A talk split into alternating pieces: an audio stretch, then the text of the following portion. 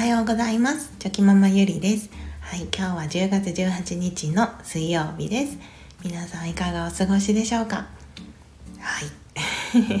今日の気づきなんですけれどもあの今日はですねうん方法論ではなくて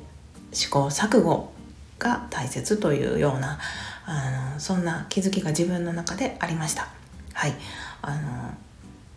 のもう本当に何事に対してもそうなんですけど、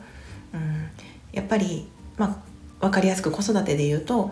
あこういう場合にはこうした方がいいよとかこういう時にはこうしましょうみたいな、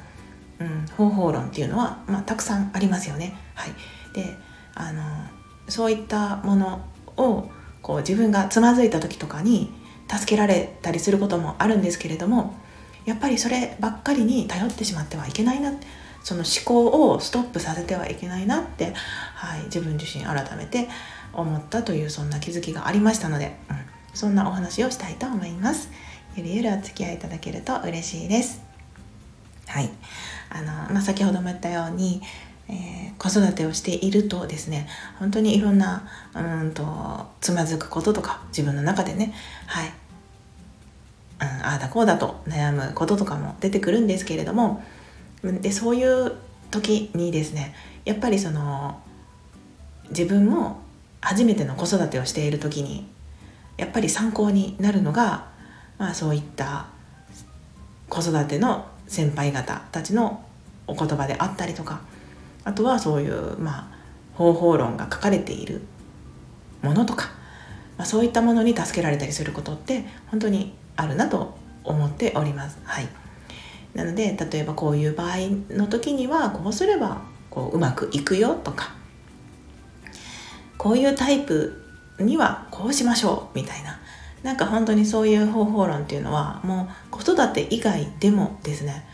コミュニケーションに関してでもそうだと思うんですけど本当にそのあのいろんな、はい、子供に向けても大人に向けてもいろんな方法があるなと思います。はい。うん、何事にも。もういろいろありますよね。でそれが実際助かることにもつながるんですけれども、うん、ただそれだけ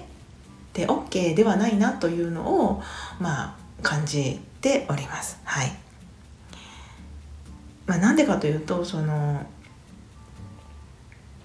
まあどうしても私も結構その何て言うか分析癖がありますのであのこういうタイプなのかなとかこういう感じなのかなっていうふうにその考えることっていうのは結構あるんですよね。うん、でじゃあこういうタイプの人にはこういうふうに声かけをしてあげたらいいのかなとか、まあ、そういうふうに判断として考えることはあるんですけどあのやっぱり人間こんなにもいろんな人がいる中でいろんなタイプがいる中でですね何て言うかそのハウツーだけに頼ってしまうとそこで思考がストップしてしまってですね本当の本当にうんなんかその人に合ったことをできなくなってしまうことってあるだろうなっていうふうに、はい、思いました。でそれはまあ本当にまあ私で言うと今ねリアルに子育てにおいて、まあ、日々いろんなことを、まあ、試行錯誤しているんですけれどもやっぱりその子育てで悩んだ時とかっていうのは、あ、こうすればいいよっていうそのなんか言葉に救われてそれをついついじゃあそれをしてみようってなるんですけどなんかそうすれば OK 全て OK っていうわけじゃなくてうんなんというかその例えばこういう時にはじゃあ褒めたらいいですよっていうことがあったとしてもなんかそれをあじゃあ褒めたらいいんだって思ってですね何も考えずに褒めるっていうこと褒めることをするのとなんかこう褒めることによってこの子はどうなるのかなとかどう感じるのかなとかその深いところまで見てあげないとなんかその形だけで褒めることをしてしまってなんか根本的に考えたらその何のために褒めたのかその元々の本質的な部分がありますよね。はいその場しのぎがいいのではなくってそのその場でうまくいったとしてもその本質的にこう自分が持っている目標みたいなのがあってですね。それがそこに近づいていなければなんかそれはその場しのぎだけなのであって、うん、本質的にはそこそこには近づいていないということになりますのでやっぱりその方法論だけに頼ってしまうっていうのはあ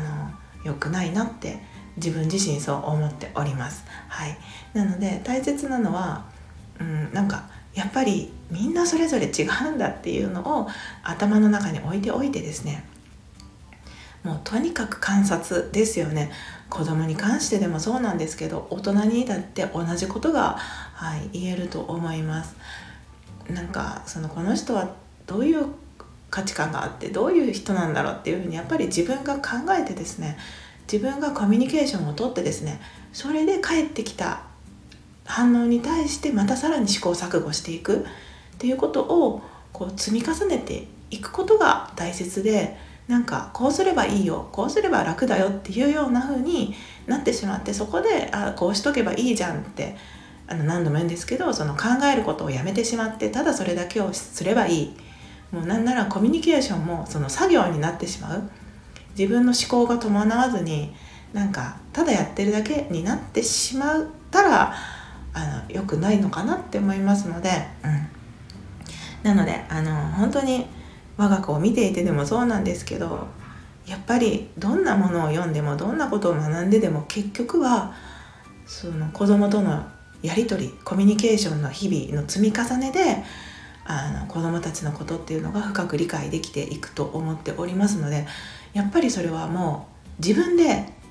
何というか 取扱説明書じゃないんですけどもう自分でその説明書を作っていくしかないんですよね。もうそれは子供じゃなくてもそうなんですけど、うん、なので何かに、うん、頼るとかではなくてその試行錯誤の過程っていうのは本当に大変でしんどいんですよね。手間もかかるしなんならコスパが悪いんですよね。試行錯誤するから。何か行動を起こしてみて何か違う反応が返ってきた時にじゃあ次はまたこういうことをしてみようっていう風なそんな過程っていうのは本当に大変だし心もしんどかったりとかいろんな感情っていうのが伴ってきますので大変なんですけどでもでもその試行錯誤が大切なんですよね。本当に理解しようと思ったら。はい、なのでなんかそのそういうことを改めて、はい、今私は思っておりますのであの、うん、これからもですねなんかその何かやる時っていうのはやっぱりいろいろと自分の中で試してみて、うん、相手を観察してとにかく何度も言うんですけど試行錯誤していく。そして自分の中でそういったこうだっていうものを作っていくあこうなんだなこうなんだなっていうそういう説明書みたいなものを、うん、作っていくっていうことがあの大切だしそのその過程をね楽しめることがまた素敵なんじゃないかなっていうふうに感じました。はいそんな私の最近の気づきのお話でした。ね、なんかそのなのでそのいろんな本本とかでねいろんなハウツーがあっていろんなこうタイプ別とかねそういうものがあるんですけどそれはもうあくまで参考程度にしておいてですねはいその中でやっぱりその人本人のなんか本当の部分っていうのは自分で見つけていくしかありませんので、